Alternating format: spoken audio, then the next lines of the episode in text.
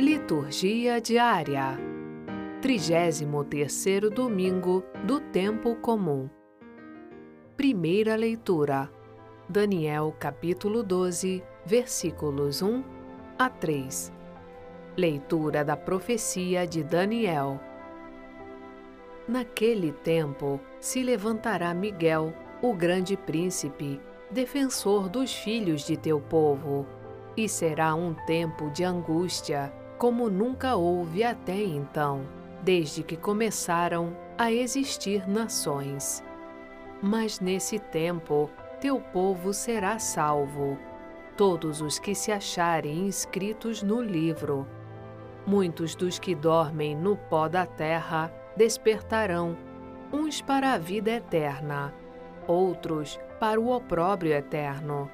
Mas os que tiverem sido sábios brilharão como o firmamento, e os que tiverem ensinado a muitos homens os caminhos da virtude brilharão como as estrelas por toda a eternidade. Palavra do Senhor. Graças a Deus. Salmo Responsorial 15 Guardai-me, ó Deus, porque em vós me refugio. Ó Senhor, sois minha herança e minha taça. Meu destino está seguro em vossas mãos. Tenho sempre o Senhor ante meus olhos, pois se o tenho a meu lado, não vacilo. Eis porque meu coração está em festa, minha alma rejubila de alegria e até meu corpo no repouso está tranquilo, pois não há vez de me deixar entregue à morte, nem vosso amigo conhecer a corrupção. Vós me ensinais vosso caminho para a vida. Junto a vós, felicidade sem limites, delícia eterna e alegria ao vosso lado. Guardai-me, ó Deus, porque em vós me refugio. Segunda leitura. Hebreus capítulo 10, versículos 11 a 14 e 18. Leitura da carta aos Hebreus. Todo sacerdote se apresenta diariamente para celebrar o culto, oferecendo muitas vezes os mesmos sacrifícios, incapazes de apagar os pecados. Cristo, ao contrário, depois de ter oferecido um sacrifício único pelos pecados, sentou-se para sempre à direita de Deus. Não lhe resta mais senão esperar até que seus inimigos sejam postos debaixo de seus pés. De fato, com esta única oferenda, levou à perfeição definitiva os que ele santifica. Ora, Onde existe o perdão, já não se faz oferenda pelo pecado. Palavra do Senhor. Graças a Deus. Evangelho. Marcos capítulo 13, versículos 24 a 32. Proclamação do Evangelho de Jesus Cristo, segundo Marcos. Naquele tempo, Jesus disse a seus discípulos: Naqueles dias, depois da grande tribulação, o sol vai se escurecer e a lua não brilhará mais. As estrelas começarão a cair do céu e as forças do céu serão abaladas. Então vereis o Filho do Homem vindo nas nuvens, com grande poder e glória. Ele enviará os anjos aos quatro cantos da terra e reunirá os eleitos de Deus de uma extremidade à outra da terra. Aprendei, pois, da figueira esta parábola. Quando seus ramos ficam verdes e as folhas começam a brotar, sabeis que o verão está perto. Assim também, quando virdes acontecer essas coisas, ficai sabendo que o Filho do Homem está próximo. às portas. Em verdade vos digo: esta geração não passará até que tudo isto aconteça. O céu e a terra passarão, mas as minhas palavras não passarão. Quanto àquele dia e hora, ninguém sabe, nem os anjos do céu, nem o Filho, mas somente o Pai. Palavra da salvação. Glória a vós, Senhor. Leitura orante com o Padre Paulo Roberto Gomes.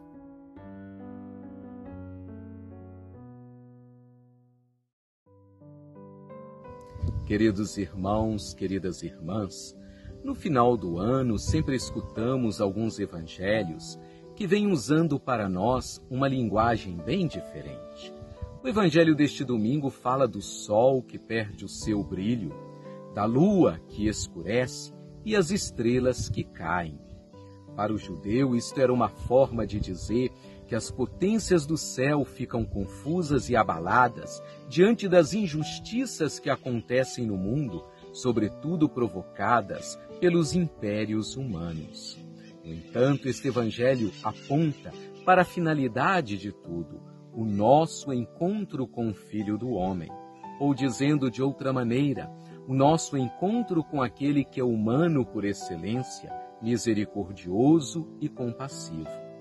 A nós que aqui estamos nos pede esta atitude de vigilância, ou seja, trabalhar para que esse mundo se torne melhor, enquanto não acontece o nosso encontro definitivo com Cristo.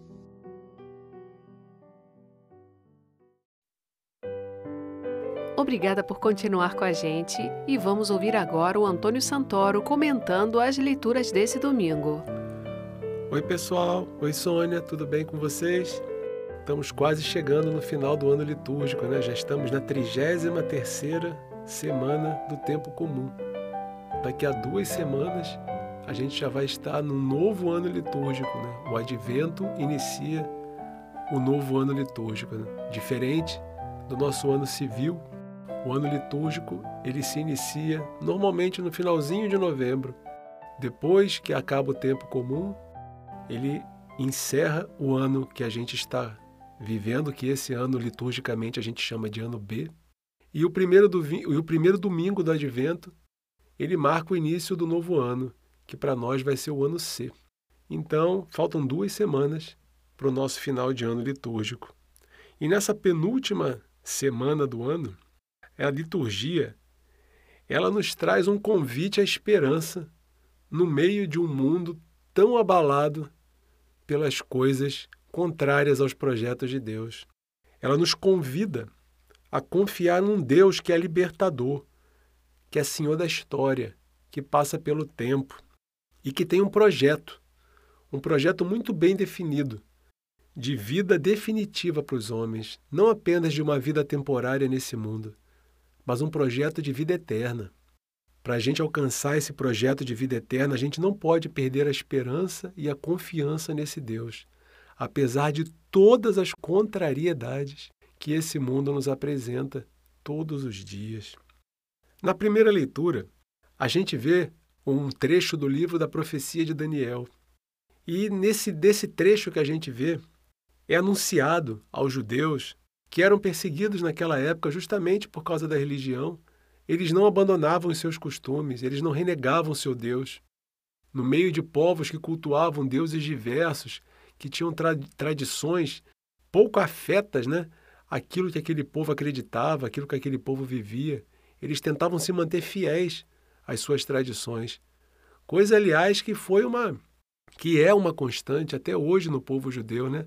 O povo judeu ele se reconhece no mundo inteiro por ser judeu, por suas práticas, por seu, seu estilo de vida, seu estilo de religião. Eles são uma nação praticamente dispersa pelo mundo, sempre foram.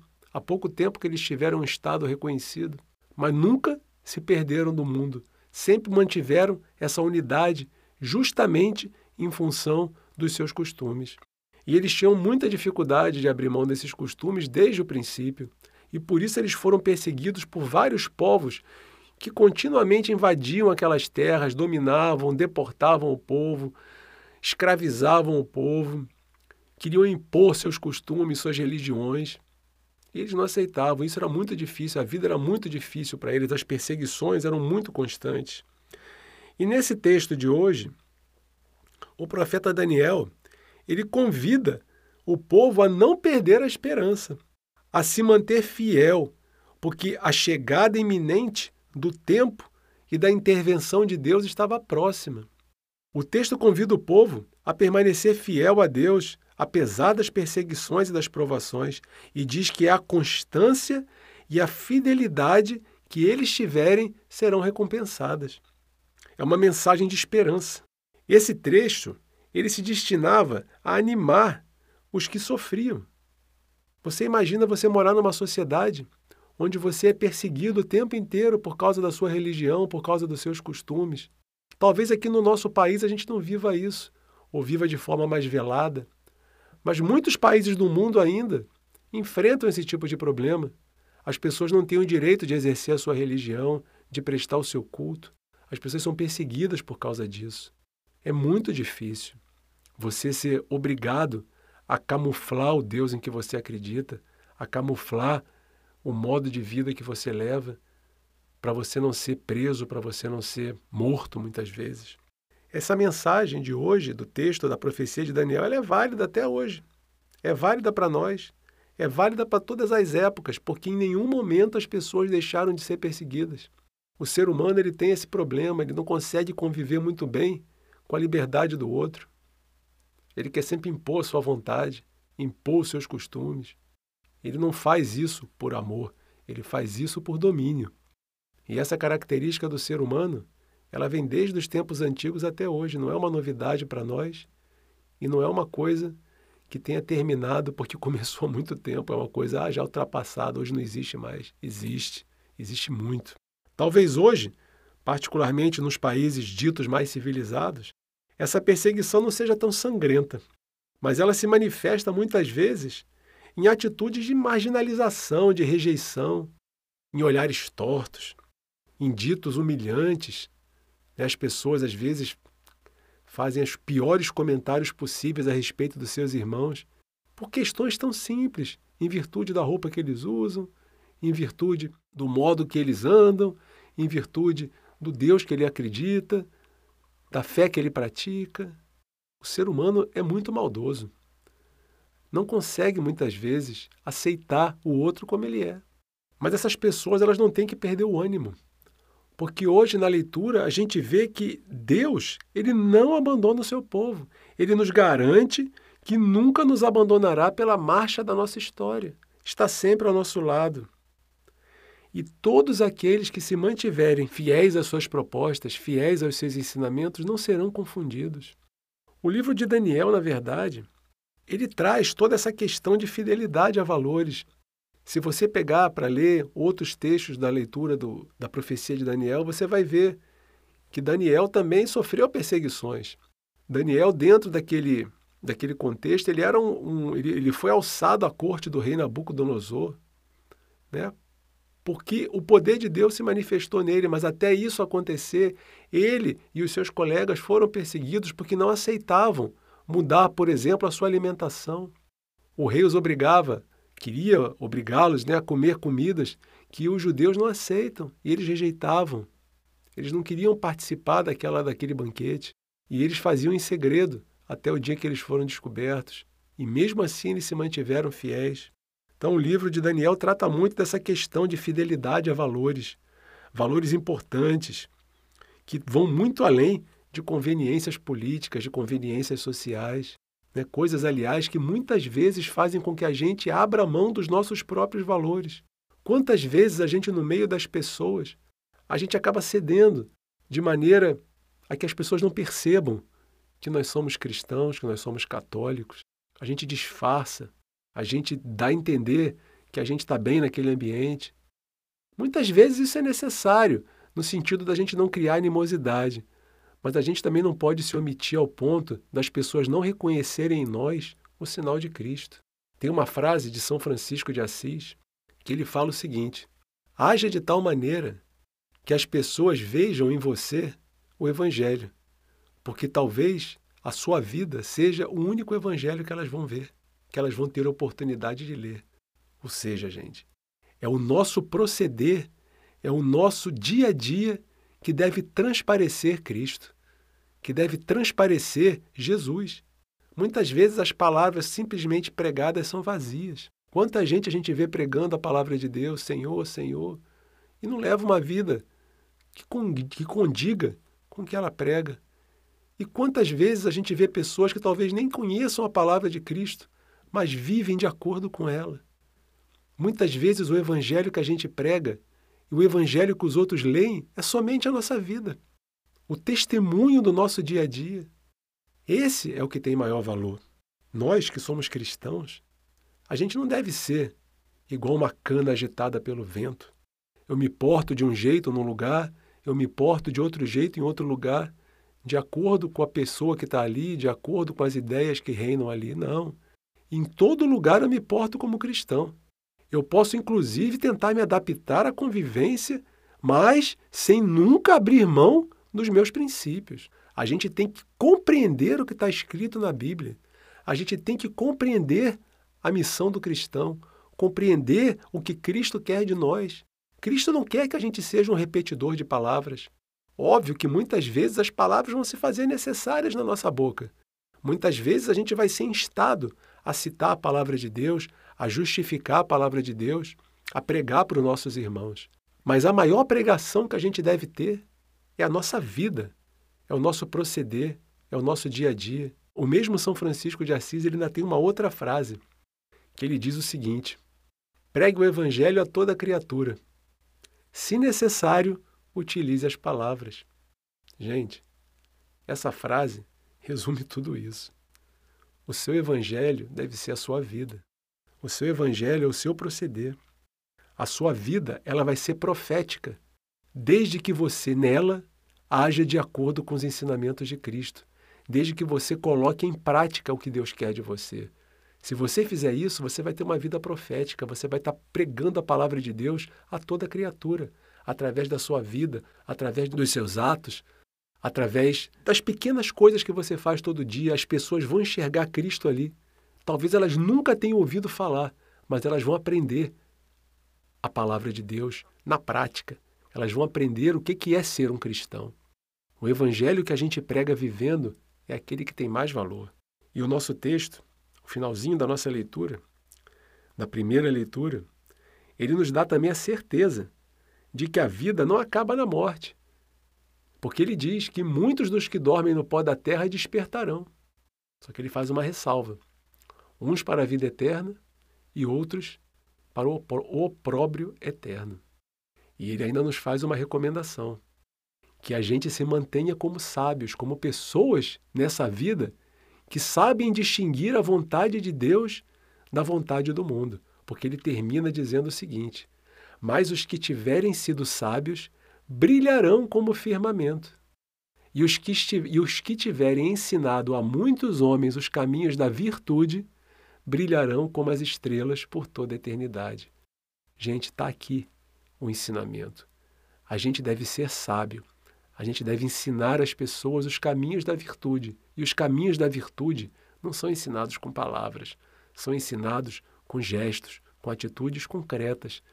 Quantas coisas, as coisas mais importantes que você aprendeu na sua vida, com certeza não foram palavras de alguém, foram gestos, atitudes concretas que você vivenciou junto com alguém. Esses foram os maiores ensinamentos que a gente aprende. Esses são os maiores ensinamentos, são aqueles que tocam lá dentro do nosso coração e que causam uma marca. E nós, os cristãos, nós somos aqueles que devem causar essas marcas, vivendo naturalmente, mas agindo sempre de acordo com os ensinamentos de Deus. Na segunda leitura, a gente vê mais um trecho da carta aos Hebreus. Nesse trecho, como a gente havia comentado nas outras reflexões, o autor ele também anima as comunidades que naquela época eram muito desanimadas pela perseguição. Né? Eles sofriam as perseguições do Império Romano, era difícil. Toda a liturgia de hoje gira um pouco em torno disso. Essa carta, como um todo, Ela é uma carta que anima aquelas pessoas, aquelas comunidades, a redescobrirem o entusiasmo inicial, aquilo que levou elas a aderirem a Cristo, a revitalizar o compromisso que elas tiveram e a apostar mais uma vez numa fé, numa fé coerente, numa fé empenhada, numa fé que demonstre no dia a dia a que que veio. Mais uma vez recorre né, à prática, às atitudes. E nessa leitura de hoje, a gente vê a questão dos sacrifícios. Né? Os sacrifícios eles constituíam um pilar da, da cultura judaica. Eles tinham a função de espiar os pecados. O sacerdote ia lá no altar do templo, pegava um animal e oferecia a Deus em expiação pelos pecados. E assim ele manifestava a sua intenção de continuar pertencendo àquela comunidade, de continuar querendo agradar a Deus. O autor da carta aos Hebreus ele está convencido, no entanto, de que esses sacrifícios oferecidos pelo pecado não eram eficazes, porque eram coisas formais, eram ritos externos. E ele quer ensinar para as pessoas que Jesus, que entregou a sua própria vida, dando exemplo, vivendo na prática os ensinamentos de Deus, ao ponto de doar a sua vida pelas pessoas, esse sim fez o sacrifício definitivo, único e verdadeiro, aquele que nos salva de uma vez por todas e nos deixou o ensinamento de como nós também devemos viver, de modo que o sacrifício que nós façamos nas nossas vidas, no dia a dia das nossas vidas, também vai ser um sacrifício agradável a Deus, que nos vai libertar do pecado, porque nos liberta das causas do pecado à medida em que a gente vence os obstáculos que, nos tão, que estão bloqueando as nossas vidas e as vidas dos nossos irmãos. Esse é o sacrifício verdadeiro também. É o sacrifício de amor, de doação pelo irmão e pelo próximo. É o sacrifício que agrada a Deus. E não mais a gente pegar um animal e oferecer a Deus. É a doação de vida que a gente faz em amor que agrada a Deus. E chegamos no Evangelho. No Evangelho de hoje, Jesus ele nos garante que num futuro, numa data que não é marcada, que não é conhecida por ninguém, nem por ele, nem pelos anjos, mas só pelo Pai, o mundo velho, aquele mundo que a gente conhece do egoísmo, do pecado, vai terminar. E no seu lugar, Deus vai fazer aparecer um mundo novo, um mundo de vida e de felicidade sem fim. Para os discípulos, ele pede que fiquem atentos aos sinais, porque muitos sinais acompanharão esses tempos. Esses sinais vão anunciar a chegada do reino de Deus. Essa linguagem que Marcos utiliza no, no Evangelho, ela descreve a falência de impérios, né? Porque eles naquela época também sofriam as perseguições. Então, às vezes, a linguagem era figurada. Então, nessa profecia, ele coloca que esses impérios que lutam contra Deus e contra a vontade de Deus vão decair. É uma linguagem tradicional, mas era perfeitamente perceptível naquela época. Porque naquela época, as pessoas tinham familiaridade com esses sinais de sol, de lua, que a gente vê no texto porque eram deuses adorados por esses impérios, por esses impérios que perseguiam os cristãos. Então, quando fala que vai aparecer, no, quando ele diz aqui que vai escurecer o sol e a lua não brilhará mais, é uma linguagem figurada, mas tinha muito significado para aquele povo da época. Porque esses deuses, sol e lua, eles eram adorados. O sol, ele muitas vezes significava o imperador. Nero, o primeiro perseguidor de cristãos de Roma, ele era ele tinha, na verdade, né, um palácio imperial onde tinha uma estátua de bronze de 30 metros de altura que o representava. E adivinha como ele era representado? Como Deus Sol. Olha, então vocês percebem, né? Nero, perseguidor de cristãos, Sol, Sol vai obscurecer, a coisa vai ficando mais clara para a gente quando a gente vai tendo acesso a esse tipo de informação. Então a mensagem é evidente para aquele povo. Vai acontecer uma virada na história. E na verdade, Marcos, ele não se refere aqui exatamente àquilo que a gente costuma chamar de fim do mundo, mas ele se refere de uma maneira mais genérica à vitória de Deus sobre o mal, sobre um mal que oprime a humanidade e escraviza aqueles que optaram por fazer e seguir o caminho de Deus. Ou seja, gente, Jesus vem, vai vencer e vai se sobrepor a tudo isso. Hoje em dia a gente acompanha nas televisões, nos noticiários, né, muitas vezes, experiências que não nos agradam, né? nos deixam tristes, nos deixam nervosos. Dramas que acontecem em vários cantos do mundo abalam a nossa vida, embora aconteçam a quilômetros e quilômetros de distância de onde a gente vive, eles afetam a nossa sensibilidade, eles perturbam a gente. Guerras, opressões, injustiças, miséria, escravidão. Quanta notícia ruim a gente recebe todo dia. Desprezo pela dignidade humana. Tudo isso acontece muitas vezes a milhares de quilômetros de nós, mas quando a gente toma o conhecimento daquilo, aquilo nos deixa abalado. E são justamente essas sombras que marcam a humanidade que tornam essas realidades que Marcos fala para nós mais perceptíveis. São os sinais dos tempos. Nós muitas vezes, quando vemos isso tudo, a gente chega até a duvidar de Deus, da bondade de Deus, dos planos de Deus. A gente fica abalado realmente com isso.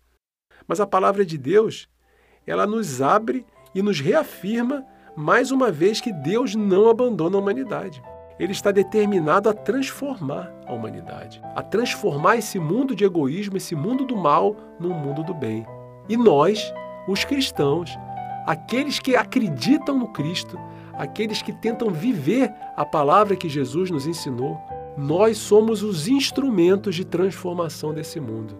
É isso que Deus quer de nós, que nós sejamos instrumentos de mudança, pessoas que dentro dessa realidade tão desanimadora possam fazer cada um no seu lugar, cada um dentro do seu ambiente, cada um dentro daquela esfera que lhe cabe nesse mundo, possa fazer a sua parte. Se cada um fizer a sua parte, esse mundo vai aos pouquinhos, ainda que muito lentamente, se transformando.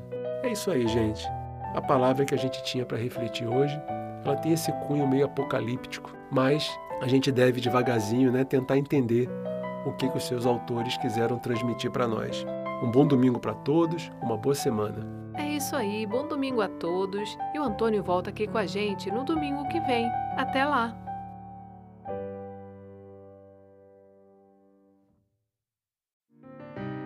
Obrigada por ouvir a liturgia diária conosco. Acompanhe-nos nas redes sociais Facebook e Instagram, barra Liturgia Diária Podcast.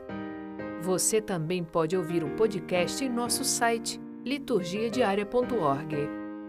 Dissemine a palavra, compartilhe com amigos e familiares.